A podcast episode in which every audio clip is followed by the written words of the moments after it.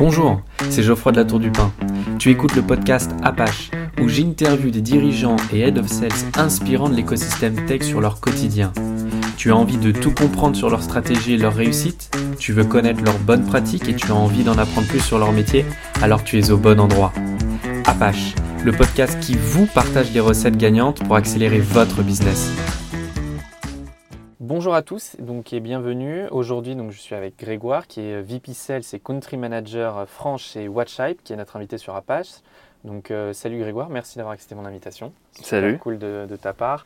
Euh, si tu veux bien, nous allons parler de toi. Donc, si tu veux, moi je commence toujours mes épisodes par, euh, bah, par le CV de l'invité du coup.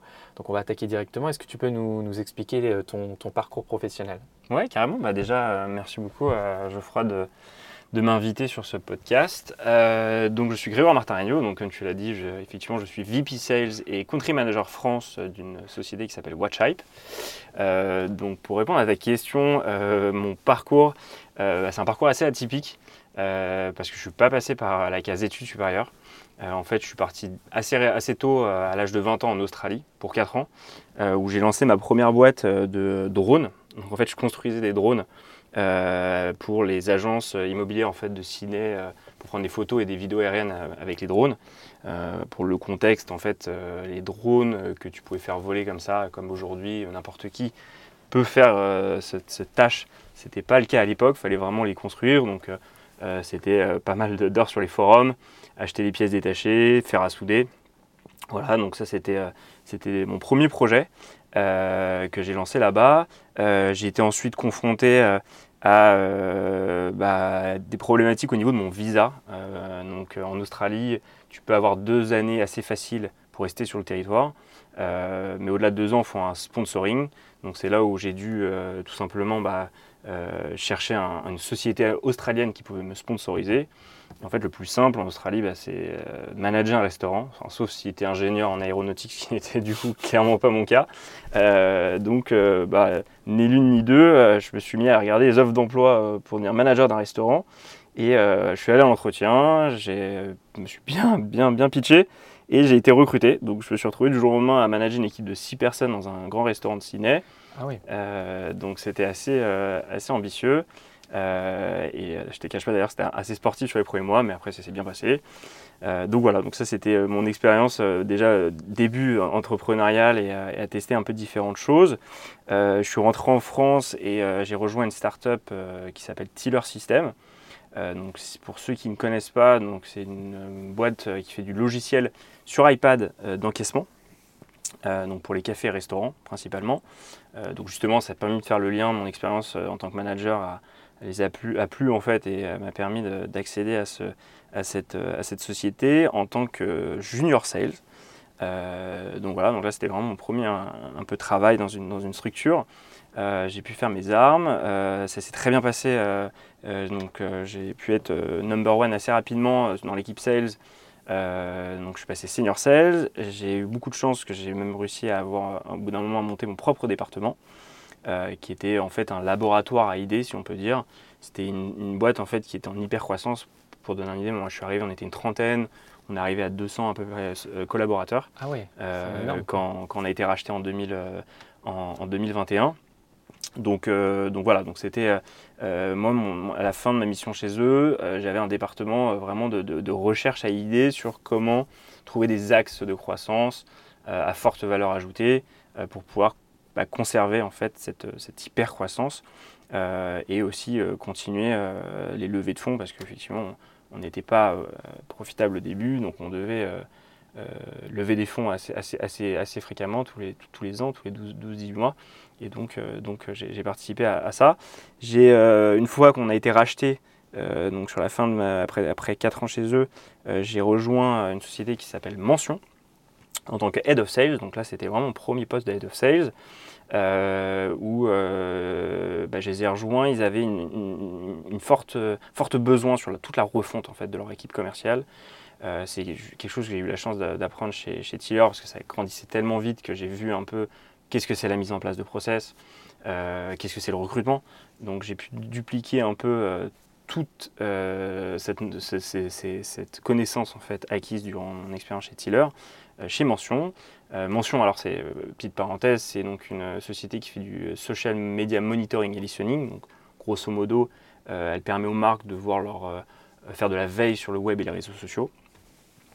Et, voilà, donc on est basé, il y avait un bureau à Paris, à New York, et on était actif sur, le monde entier. Et euh, pour arriver donc, sur un peu la fin de mon parcours, fin de mon parcours, en tout cas là récemment, euh, j'ai rejoint euh, une, une, boîte qui s'appelle WatchHype, dont effectivement j'ai rejoint en tant que, que, VP Sales et Country Manager France. voilà, donc ça, ça c'était assez récent. Donc voilà, comme je te disais, c'est un parcours plutôt assez atypique. Bah ouais, ouais, non, mais ça se voit. Et puis, dans toutes ces expériences-là, euh, moi, il y a une question qui me vient directement, c'est savoir quelle, est quelle a été l'expérience que tu as le hmm. plus aimée et surtout pourquoi, en fait. Alors, euh, expérience que j'ai plus aimée. Euh, pour moi, il y en a vraiment deux qui sortent du lot, qui ont un peu rien à voir. La première, c'est quand je suis, je suis, venu manager de ce restaurant à Sydney, justement. pourquoi? Parce que bah, comme je te l'ai dit, du jour au lendemain, je me suis retrouvé à manager, devenir manager d'un restaurant, gérer une équipe de 6 personnes, alors que j'avais quasiment aucune expérience euh, précédente euh, dans, cette, euh, cette branche-là et à ce poste-là. Et même si effectivement ça a été assez intense les premiers mois, j'ai pu assez rapidement bah, faire, faire croître le, chiffre d'affaires du restaurant, limiter le, turnover, augmenter la rentabilité. et en fait, ça m'a appris assez tôt dans, ma carrière que euh, avec euh, beaucoup d'énergie, de la motivation, de l'ambition, euh, surtout, bah, on peut faire ce qu'on veut.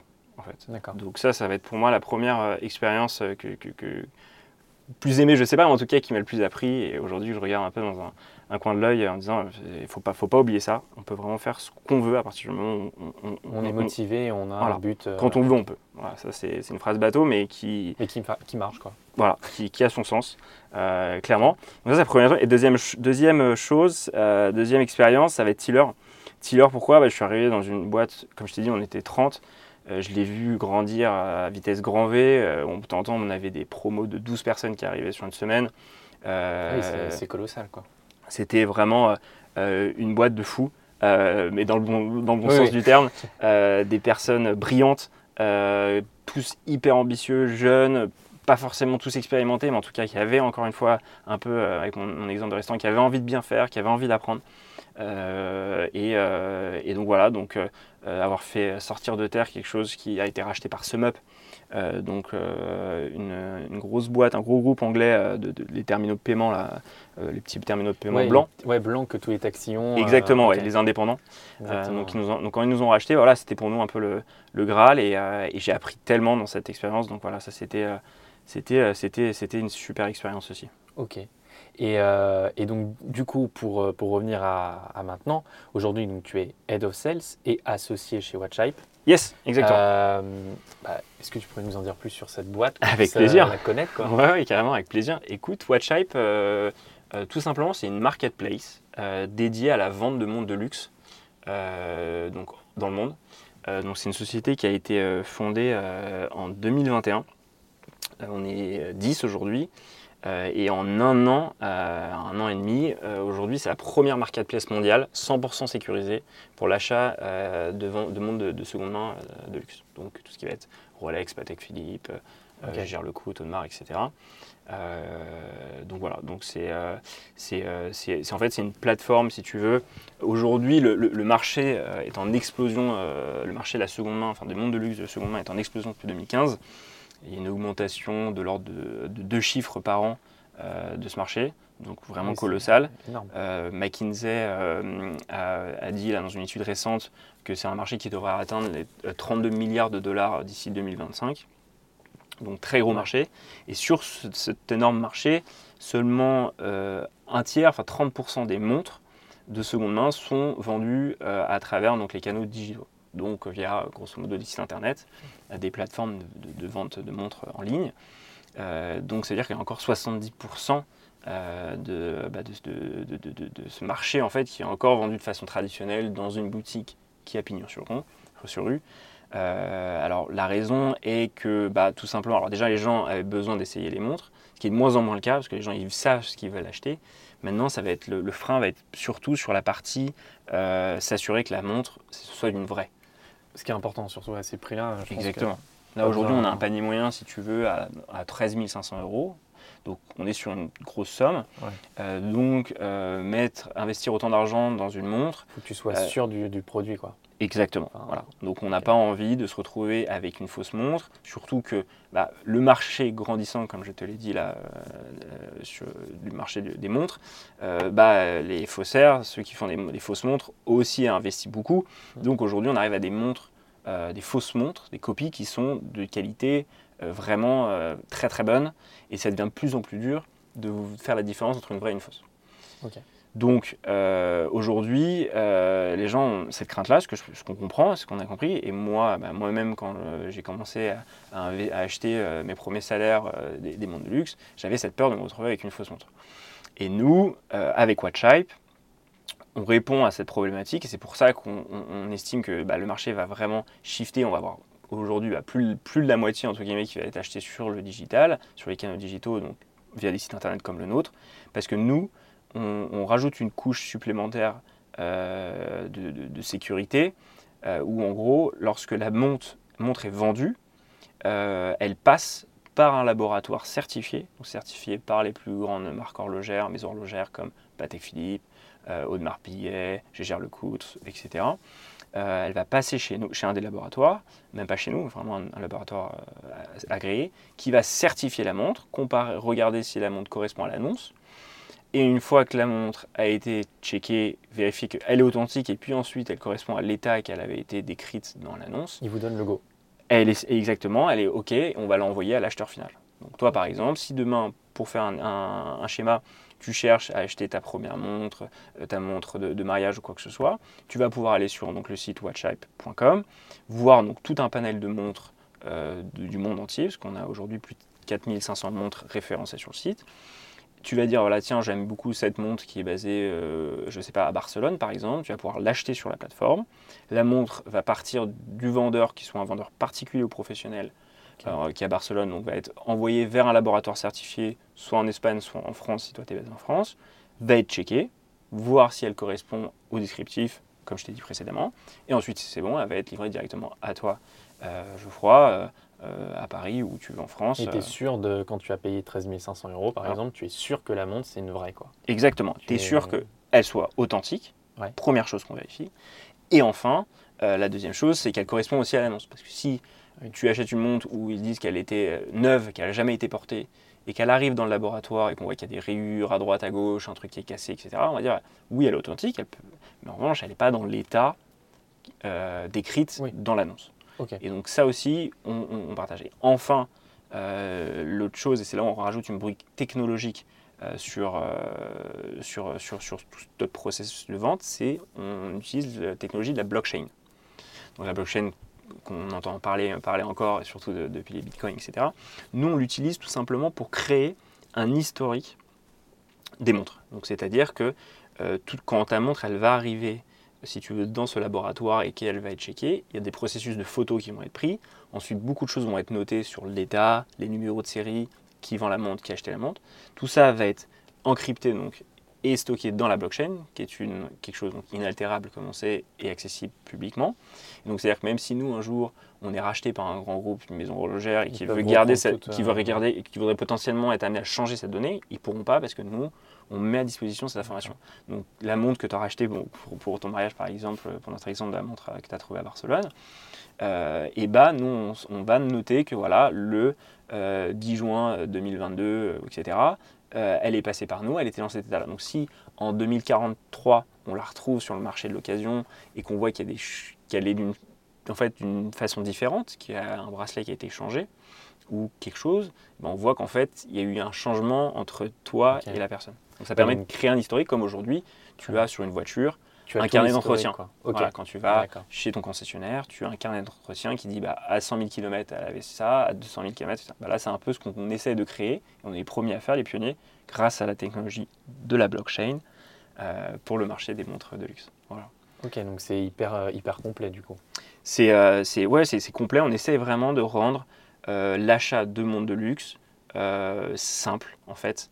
Euh, et sécurisé pour les gens. sécurisé, vraiment c'est ça. Simple et sécurisé pour que n'importe qui puisse acheter une montre sans être obligé d'aller sur pignon sur rue et de temps en temps bah, déjà avoir une offre limitée, parce que tu as que les mondes disponibles dans le magasin dans lequel tu vas aller, et aussi payer souvent un peu plus cher que le prix du marché, parce que bah, c'est normal, la personne a moins de concurrence, il a des frais à payer pour son magasin, etc.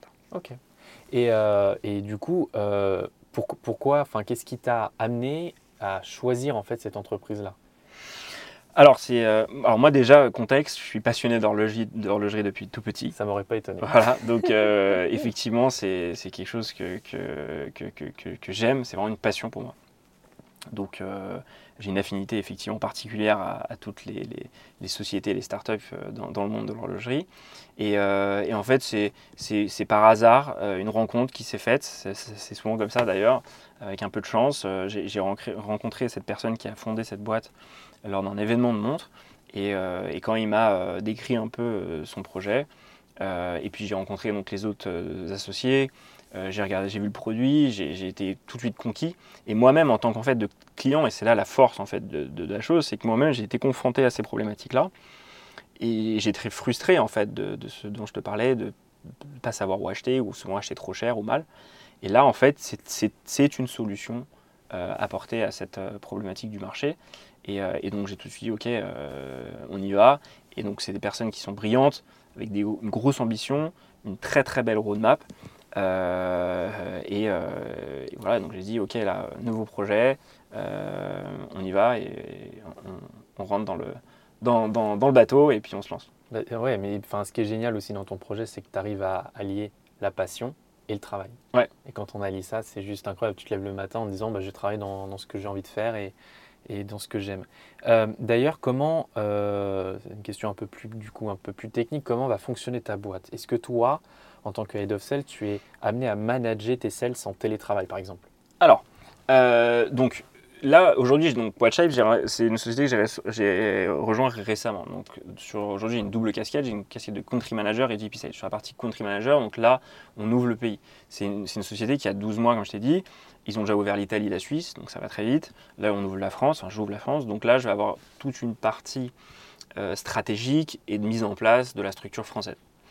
Euh, donc là, je ne manage pas de sales aujourd'hui. Euh, là, aujourd'hui, toute la partie vente est gérée par moi en direct. Je reprends aussi, c'est la passation de tout ce qui a été fait précédemment, ces 12 derniers mois, eux, ils ont réussi à, vendre aussi avant que j'arrive. Mais là, voilà, c'est l'idée, c'est reprendre ça, accélérer, ensuite réécrire, en fait, pas réécrire, mais affiner et planifier la stratégie commerciale pour les 12, 24 et 36 prochains mois au moins 24. Après, ça va être encore plus compliqué parce que ça va être très vite, je, sens. Mais, mais euh, et après, début 2023, recrutement des équipes euh, sales. Et là, effectivement, je serai amené à manager et à manager en télétravail. Euh, donc, donc, pour répondre à ta question sur la partie remote, je vais utiliser l'expérience d'avant chez Mention où, où effectivement je gérais des personnes qui étaient en remote. Ben, on était en, Covid. Euh, bah écoute, ça se passe très bien, et on le voit aujourd'hui. Euh, l'idée, c'est d'avoir déjà bien évidemment confiance euh, en son équipe, bien s'organiser, avoir les bons outils. Et, et, voilà, être, être totalement structuré. et si bah, tu es bien structuré, que ton équipe est habituée à ce format de fonctionnement et toi aussi, et que c'est une équipe qui fonctionne, ça se passe très bien le, remote. On l'a vu, on le voit avec le Covid. C'est-à-dire tu peux être en présentiel à la fois en remote, si tout est bien organisé, euh, drivé, il y a aucun, tu peux pas rencontrer entre guillemets de problème de management quoi. Enfin, non. Tout est possible. Tout est possible. Tout est possible. Euh, moi, ce que j'aime bien fonctionner, c'est alors déjà, je leur ai donné la choix, enfin, le, choix du rythme. Mhm. C'est eux qui ont choisi le rythme. Et si tu veux, nous, notre rythme, c'était euh, trois semaines en remote, une semaine au bureau. Et l'idée, c'est qu'effectivement, cette semaine-là, bah, on est tous la même semaine pour que bah, effectivement on puisse être ensemble. Là, on, poussait un peu plus sur cette semaine-là des, workshops, euh, donc des ateliers en équipe. Euh, voilà, donc ça c'était euh, c'était notre notre rythme. Il y a des sociétés qui font plus, enfin ça, ça, dépend. Il n'y a pas de il y a pas de règles. Pour moi, il n'y a pas de, de, bon mode de travail. Ce qu'il faut juste, c'est que déjà ça convienne. Ce qui est important, c'est que ça convienne à tes équipes, convienne aussi bien évidemment à la nature de ta société. C'est sûr que nous, on est dans, la tech, dans le logiciel, donc il y a moins de contraintes, évidemment. Mais euh, c'est sûr que si demain, on était euh, amené à faire euh, bah, des travaux pratiques, donc aller travailler dans une usine par exemple, c'est un autre sujet effectivement le remote, mais ça, ça, va de soi. nous, bah, voilà, c'était vraiment plus en fonction des équipes, comment elles se sentaient et garantir et de s'assurer que voilà, ils soient heureux, performants et que ça fonctionne. Ok. Et il euh, y, a un truc, je pense que ça va intéresser nos auditeurs, c'est savoir euh, un peu à quoi ressemble le, quotidien d'un head of sales. Mhm. Ouais. Euh, est-ce que tu pourrais nous, un peu nous, donner des, éléments sur ton quotidien? Ouais, avec plaisir. Alors, bah, le quotidien d'un head of sales. alors déjà, le quotidien d'un head of sales, ça va être le même quotidien que n'importe quel directeur, que ce soit un head, of marketing, etc. Il ne va pas être différent, ça va être la même chose. ça va même être, honnêtement, le même quotidien qu'un CEO. Euh, la différence, effectivement, donc un CEO va être bah, très transverse en fait. Il va aller voir tous les départements. Euh, un head of sales va devoir aussi faire ça. C'est très important euh, de s'assurer d'aller aussi bien passer du temps avec les équipes marketing, avec les équipes opérationnelles, avec les équipes finance aussi, avec les équipes customer success, donc account manager. voilà, donc il va aussi passer ça, sauf que à la différence du CEO, il va effectivement avoir un focus plus important sur son équipe, euh, bah, parce que voilà, c'est le head of sales, donc il va devoir quand même, sur son temps, euh, consacrer au moins 60% euh, à minima sur son équipe, mais aussi il faut garder du temps à être transverse, à aller voir les, les, autres départements. donc, donc voilà, c'est vraiment s'assurer que si tu veux, tu vas voir tout le monde. Donc tu, dans ta semaine, tu vas avoir des réunions d'équipe. Tu vas avoir euh, donc avec toute ton équipe, tu vas avoir, mais aussi avec la société, tu vas avoir des, par exemple des monthly meetings avec toute la boîte, tu vas avoir des réunions avec les autres managers, tu vas avoir des réunions avec le COMEX, tu vas avoir des réunions en one-one avec chacun de, tes managers, tu vas avoir, et il faut avoir du temps pour toi, c'est très important, se garder du temps pour soi. Euh, et puis tu vas avoir donc des phases de, training et aussi des créneaux de gestion de crise, des choses qui sont jamais prévues. Et il y en aura toujours.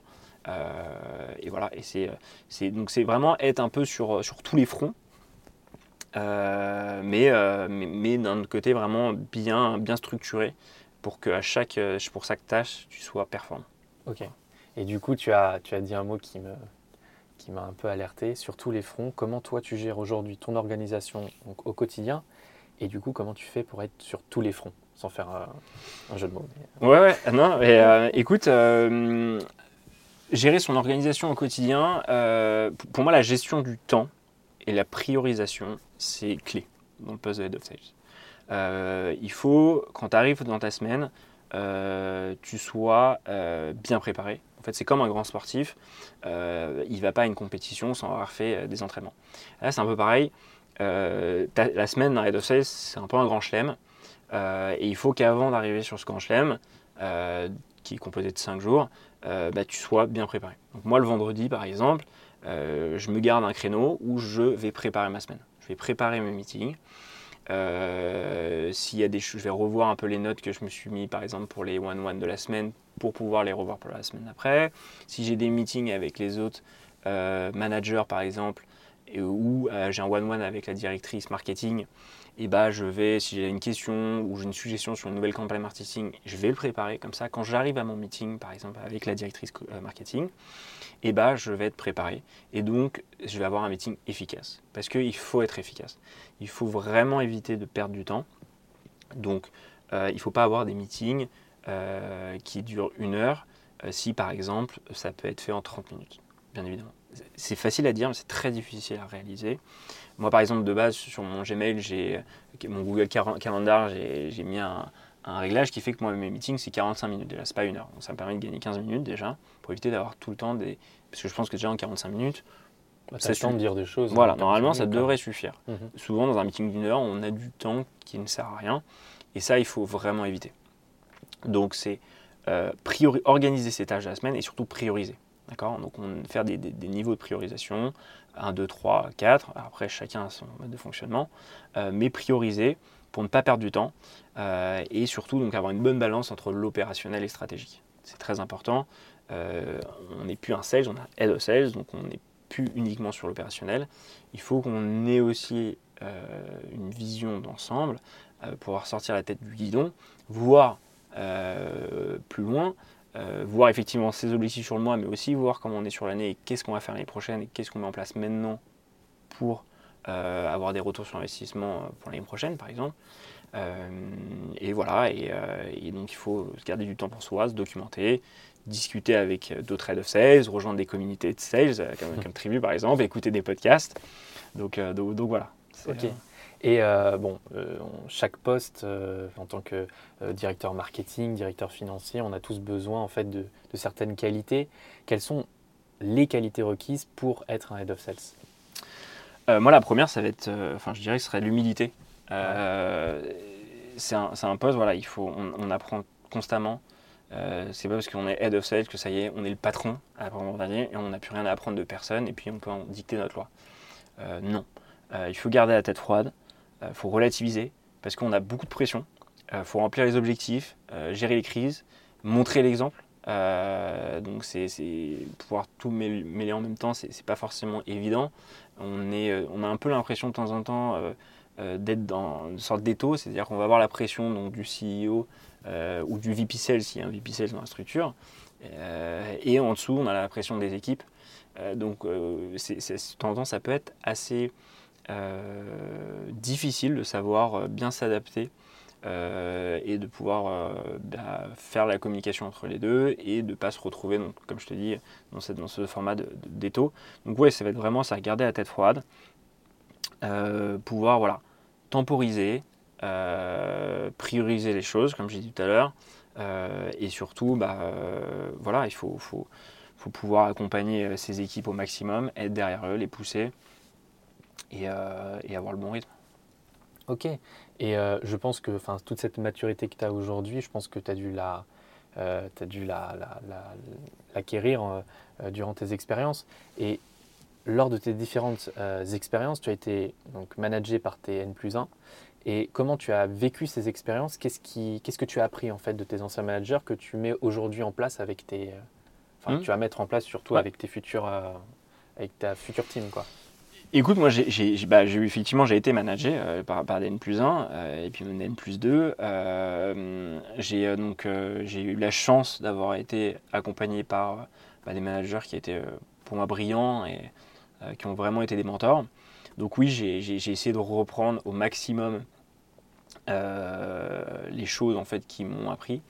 Euh, et puis aussi de laisser de côté euh, ce que j'ai trouvé pas forcément pertinent ou en tout cas efficace. Donc oui, j'ai appris des choses et c'est ça en fait aussi qui est très important. Et ce que je te disais avec l'humilité, on a toujours des choses à apprendre. Il faut, être une éponge et quand je te disais aussi écouter des podcasts ou, parler avec d'autres head of sales, se garder du temps pour soi, c'est important. Euh, aujourd'hui, il y, a énormément de managers qui sont, qui sont brillantissimes, euh, des gens qui ont monté des boîtes de dingue. Euh, ils écrivent des livres, ils font des podcasts pour revenir là-dessus, mais c'est vrai, ils, voilà, donc ils sont tout le temps disponibles, ils font des, conférences. Il faut écouter, il faut aller donner des conseils, et il faut effectivement apprendre, ce que je disais, être éponge, récupérer ce qui est bien, laisser ce qui est moins bien. On le fait à sa sauce, de toute façon on est tous différents, on a, des traits de personnalité, donc forcément il y a des, des, traits managériales qui vont ressortir et qui vont être différents des uns et des autres, ce qui est totalement normal. Euh, mais voilà, donc j'ai appris euh, euh, pas mal de choses. Et, et j'en continue à en apprendre aujourd'hui, j'en apprendrai demain, et, c'est sûr jusqu'à... Donc jamais se reposer sur ses acquis Non. Jamais. Ça, c'est une erreur à jamais faire en tant que head of sales, quoi. Jamais. Et, euh, et tu l'as dit, hein, en tant que head of sales, c'est quand même un grand chelem, il faut toujours prévoir les choses. Euh, comment toi, euh, tu as fait pour être totalement prêt à évoluer, c'est-à-dire changer de poste et devenir head of sales Comment tu as fait ça? Comment tu t'es préparé mentalement, par exemple? Alors, bah déjà, on n'est jamais vraiment prêt. Ça, c'est la base. c'est surtout une, façon de penser en fait qui change. la première erreur à ne pas commettre, et je pense que la plupart font, c'est que bah, on, est, la plupart du temps, on était sales avant de passer à sales. Euh, donc on était vraiment dans l'opérationnel, dans le challenge, dans l'envie de tout closer, etc. Euh, et euh, bah, un pas à commettre, c'est vraiment de se dire euh, j'ai besoin de personne, je, peux, je peux le faire, aller dans tous les sens, etc. Je peux mieux faire que mon équipe. En fait, ça ira plus vite si c'est moi qui le fais. D'accord.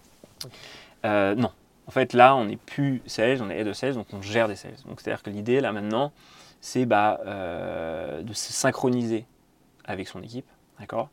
Euh, Il y a du monde derrière toi, donc il faut avoir le bon rythme. Si tu vas trop vite, tu, perds tes équipes. Donc, c'est bien de les accompagner. Euh, tu es à la fois devant ton équipe pour les leader, mais tu es aussi surtout à la fois derrière ton équipe pour les pousser. ouais. Voilà, tu les pousses. on dit qu'on est une locomotive, mais en fait, euh, surtout, je sais pas, qu'il y a la personne derrière qui va les pousser, quoi. Euh, pour qu'ils aillent plus loin, pour qu'ils atteignent l'objectif, pour les faire monter en compétences.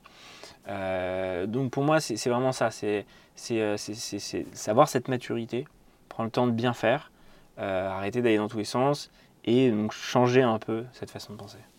Ok.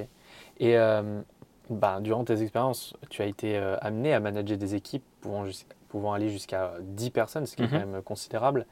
Euh, une question, doit-on euh, adapter son management pour chaque personne? Oui. Oui, oui. Non, là, enfin, ça, c'est quelque chose de hyper important. Il faut adapter son management pour chaque personne. Euh, on est tous différents. On n'a pas la même façon de fonctionner. je te parlais de rythme tout à l'heure. Pareil, il y en a qui vont pas à la même vitesse que d'autres, il y en a qui n'ont pas les mêmes capacités ou même qualités en fait que les autres. Donc il faut savoir adapter pour pouvoir tirer le meilleur de chacun. Euh, c'est très difficile de manager plus de 6 personnes en direct. En général, bah, c'est ça, le 5-6 c'est le bon chiffre. Après, bah, tu fonctionnes avec des team leads, etc. Donc quand il y a des gens qui disent je gère 200 personnes, ça n'existe pas. C'est qu'ils gèrent 5 euh, aides ou VP, ensuite il y a les aides, et ensuite il y a les team leads, et ensuite il y a les trucs, etc. Euh, donc voilà, il faut savoir, bah, bien évidemment, quand je te l'ai dit au début sur l'organisation de ta semaine, optimiser, gagner du temps, ne pas en perdre. En revanche, là où il faut savoir aussi ce qu'elle est. Euh, mais là où on ne peut pas, euh, entre guillemets, rogner ou gagner du temps, c'est sur l'équipe. L'équipe, il faut passer le temps. Alors, il y a des choses qui sont optimisées, bien évidemment, il faut que ce soit du temps efficace, mais on peut pas, euh, voilà, on peut pas transformer, dire ok, c'est des robots maintenant. non, il faut passer le temps nécessaire pour les équipes et donc il faut passer du temps supplémentaire pour adapter son management pour chaque personne. Et donc, du coup, euh, bah, c'est même plus qu'être manager, manager, en fait. C'est vraiment euh, de coacher tes équipes, d'arriver à un poste, enfin, un, un, statut un peu de, manager coach. Ok. Et euh, bah, tu parles de manager coach. Mhm. Moi, je ne sais pas ce qu'est vraiment un manager, un manager coach. Qu'est-ce qu'un manager coach d'ailleurs? Écoute, un, manager coach, euh, ça va être, euh, en fait, si tu veux, bah, un manager, euh, lui, il va, gérer ses équipes, s'assurer que ses objectifs sont atteints. S'il y a un problème, donner une solution à ses équipes, booster les équipes, etc., atteindre les objectifs. dans les grandes lignes, c'est un manager. Un manager coach, ça va être vraiment totalement différent. Ça va être comment faire émerger les solutions à ses équipes. Donc c'est responsabiliser ses collaborateurs et faire en sorte qu'ils deviennent autonomes. Donc développer l'autonomie de ses collaborateurs. Euh, donc c'est-à-dire en gros, euh, tout simplement, bah, et on revient euh, tout à l'heure sur le, tu disais comment tu gères la partie remote, bah, c'est ça, c'est de leur faire gagner en autonomie. Quand quelqu'un va venir te voir et te dire comment je fais ci, plutôt que de donner la réponse, dire bah, comment tu ferais? D'accord? S'il y a un problème, plutôt que de dire ok, ce que tu as fait, c'est pas bien, il faut que tu fasses comme ça, te dire, ok, là, tu as fait ça, qu'est-ce que tu en penses? D'accord? La personne va dire, bah, je pense que ça. Donc, quels sont les risques pour la société ou pour le client, etc. Bah, ça, c'est.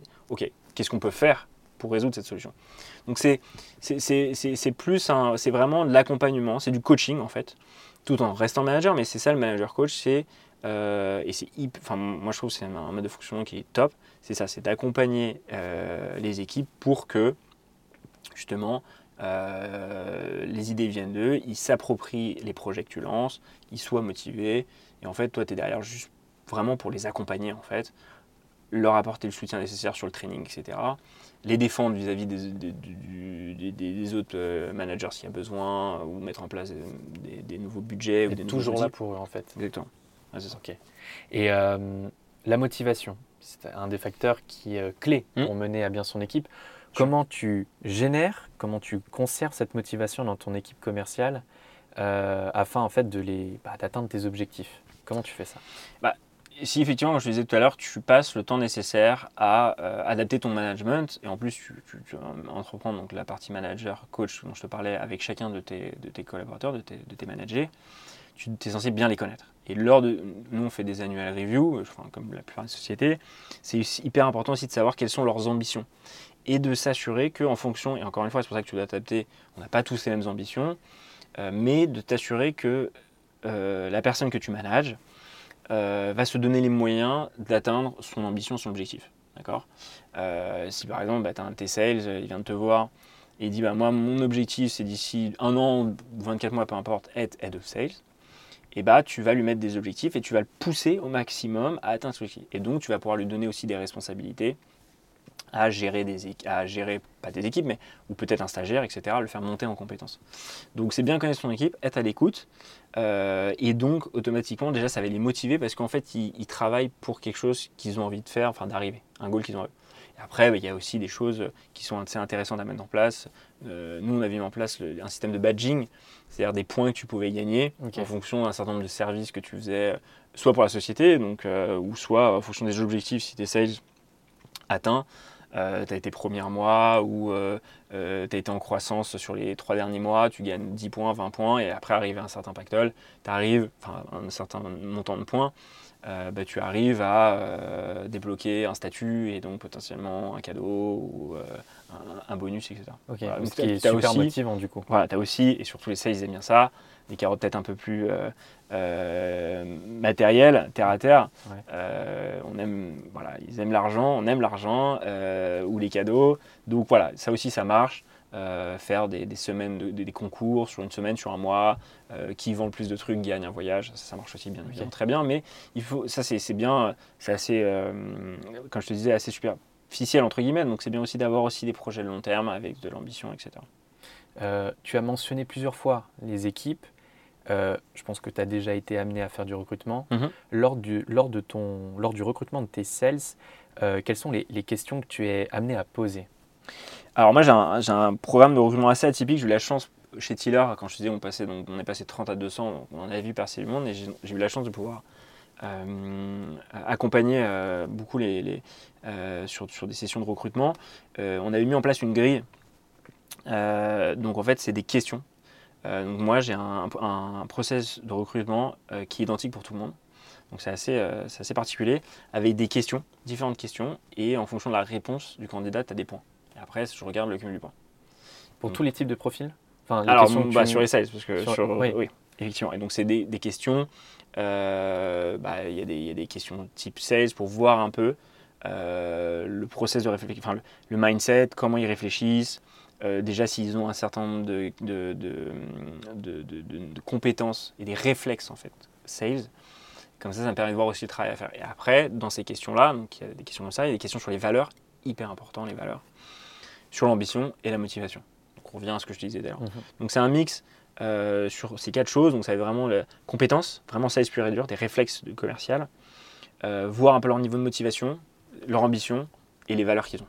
Et ça, c'est à travers des questions temps en temps des questions un peu pièges. Et donc ça fait après un système de points euh, avec un, mapping. Donc je peux aussi voir euh, le, profil de la personne en fonction de, de, de, ces points. Et après ça me permet de, sélectionner les candidats. Ok. C'est hyper important les équipes. Oui, bah ça c'est sûr. Euh, et, donc le recrutement est, primordial. Ok, et bah oui, c'est une étape qui est, qui est primordiale pour, pour, pour l'entreprise, ça c'est sûr. tu utilises forcément des outils au quotidien. Ouais. Euh, je pense que tu, tu, vas me voir venir. Euh, et quels sont les outils que tu vas utiliser au quotidien et surtout, est-ce que tu as des recommandations à faire pour les sales de la tech? Alors, les outils, j'en utilise un paquet. Euh, ça va de Salesforce, que tout le monde connaît, à Aircall, très pratique pour appeler les, trucs, les, les, prospects, Typeform de temps en temps, que j'utilise pour mes équipes justement, pour soumettre des nouveaux projets. Voir un peu ce qu'ils en pensent sur des choses qu'on en place, justement le rythme pour le travail. Mojo, euh, un outil que je trouve top, qui permet euh, euh, d'écouter, réécouter en fait les appels ou les démos de, des sales. donc ça, ça m'aide beaucoup pour le training. donc voilà, moi les recommandations, alors Trello j'aime beaucoup, c'est gratuit, ça permet de bien s'organiser. Je te dis, il faut être organisé, donc j'utilise bien ça, je documente tout, chaque meeting, je note tout ce qui s'est passé, qu'est-ce qui est les next steps. Euh, Salesforce, bon, c'est obligatoire, c'est très important, surtout si vous êtes gros. Euh, et Mojo. Euh, ça, pour moi, c'est vraiment les, incontournables. ouais. moi j'ai beaucoup aimé Mojo. Ça te permet de, comme tu l'avais dit tout à l'heure au tout début, de t'imprégner de ce que font les autres pour pouvoir évoluer. Et, Ok. Et bah écoute, si par exemple là tu avais des conseils à donner mhm. à un de nos auditeurs qui, qui, aimerait devenir, enfin qui aimerait surtout évoluer dans, dans l'écosystème sales, quel serait le, le, conseil, les conseils que tu lui donnerais? Ok. Donc euh, un, sales qui voudrait euh, gagner en, des conseils pour comment devenir un meilleur sales. Exactement. écoute, euh, moi le, premier conseil, enfin la chose que je, dis tout le temps à mes équipes et, jamais assez, c'est vraiment se concentrer sur la découverte. Dans le processus de vente, tu devais souvent le savoir, ou si vous ne savez pas, il y a plusieurs étapes dans le cycle de vente. Tu vas avoir le bris de l'as, la découverte, la démo, le closing. Voilà, ça c'est un peu les, grandes étapes de ton processus, de ton cycle de vente. Euh, et le plus important, là où 80% de la vente se fait, c'est la découverte. Et malheureusement, c'est la chose en général qui est la plus bâclée parce que bah, on vend un produit. Euh, je sais pas, euh, je vends euh, un aspirateur. Et bah, la première chose que j'ai envie de faire, si j'ai la personne en face de moi, c'est que je vais lui montrer comment aspirer mon aspirateur. Je vais tout de suite lui montrer mon produit, ce qui est normal. C'est j'ai un produit à vendre, mon aspirateur, qu'est-ce que je vais vouloir faire? Je vais lui montrer. Donc en fait, aujourd'hui, les sales passent beaucoup trop de temps sur la démo et pas assez sur la découverte. Donc au lieu de tout de suite montrer comment fonctionne ton aspirateur, il faut passer par la case découverte où tu essaies de comprendre pourquoi aujourd'hui la personne serait amenée à changer ou à acheter un nouvel aspirateur, par exemple. Et c'est comme ça que tu vas pouvoir avoir tes points d'ancrage, comprendre les besoins, les problématiques quotidiennes, ou pas les deux en tout cas de la personne avec son aspirateur, et comme ça tu vas pouvoir les utiliser avec lors de ta démo quand tu vas montrer ton aspirateur. vous avez eu cette problématique là, là, vous me dites que c'est trop compliqué avec le câble, mon aspirateur est sur batterie, etc. etc. Donc c'est vraiment s'assurer. En fait, si tu veux, le, closing, euh, ça doit être déjà vendu en fait. Le closing pour moi aujourd'hui, les gens ils disent c'est la négociation closing. Non, pour moi, le closing, c'est plus la question, euh, c'est la partie administrative. C'est un peu comme quand tu arrives à la caisse, tu as déjà tes produits avec toi, donc tu les as déjà achetés, entre guillemets, enfin, tu as déjà envie de les acheter. La personne a demandé est-ce que tu veux payer par espèce ou carte bleue? Pour moi, le closing dans une vente, c'est un peu ça. C'est un peu, bon, bah, comment vous les payez C'est plus vraiment, alors est-ce que vous allez prendre, vous n'allez pas le prendre? Non, ça, ça a dû être fait en grosse partie dans la découverte et dans la démo. À la fin de la démo, la personne doit dire, ok, comment je fais pour payer? Donc euh, c'est un peu, euh, euh, à la fin et on dit avec ceci, on l'a tous entendu cette phrase, avec ceci, monsieur, ça sera tout sur les marchés. Voilà, en gros pour moi le closing ça doit être ça, ça doit être juste la modalité. La vente se fait sur la découverte, sur les points d'ancrage que tu vas soulever lors de la découverte et que tu vas transformer lors de ta démo. Mais à la fin de ta démo, ton produit doit être vendu. Ok. Bah, c'est le, but du, le but du sales. Hein. Exactement. Mais souvent, les gens, les sales passent beaucoup trop de temps sur la démo. Euh, et en fait, tu as envie de le dire, mais en fait, ton métier, est-ce que c'est de montrer comment le produit fonctionne, donc faire une démo du produit, euh, ou c'est de le vendre? Et en fait, souvent, ils oublient ça. Ils oublient qu'ils montent tout de suite leur produit. Euh, ils passent à la démo directement avec une toute petite découverte, donc ils ne s'adaptent pas. Ils montent le produit comme s'ils montraient bah, à toi ou à quelqu'un d'autre, de la même façon, sauf que bah, les besoins sont différents. Et en fait, ils deviennent juste des, démonstrateurs. Ils ne sont plus des commerciaux. Ils sont plus des commerciaux. Donc, focus sur la découverte. La vente se fait dans la découverte. Euh, et c'est pour moi le, plus gros conseil que je donnerais, s'il y en a un, euh, aux sales qui voudraient euh, évoluer dans cet écosystème. Ok, bah écoute, c'était un super moment, c'était super, c'était vraiment génial. Euh, je te remercie Grégoire hein, pour cet échange euh, constructif. Merci pour avoir échangé, partagé les méthodes et bonnes pratiques pour permettre à ceux qui nous écoutent d'accélérer leur business. Si le format vous plaît, euh, dites-le nous en commentaire. N'oubliez pas de, de, vous abonner à notre page entreprise, tribu sur LinkedIn et à notre podcast bien évidemment pour être au courant des dernières news. Quant à moi, je vous souhaite une belle journée ou soirée. Je vous retrouve très prochainement pour un nouvel, un nouvel épisode d'Apache. A très bientôt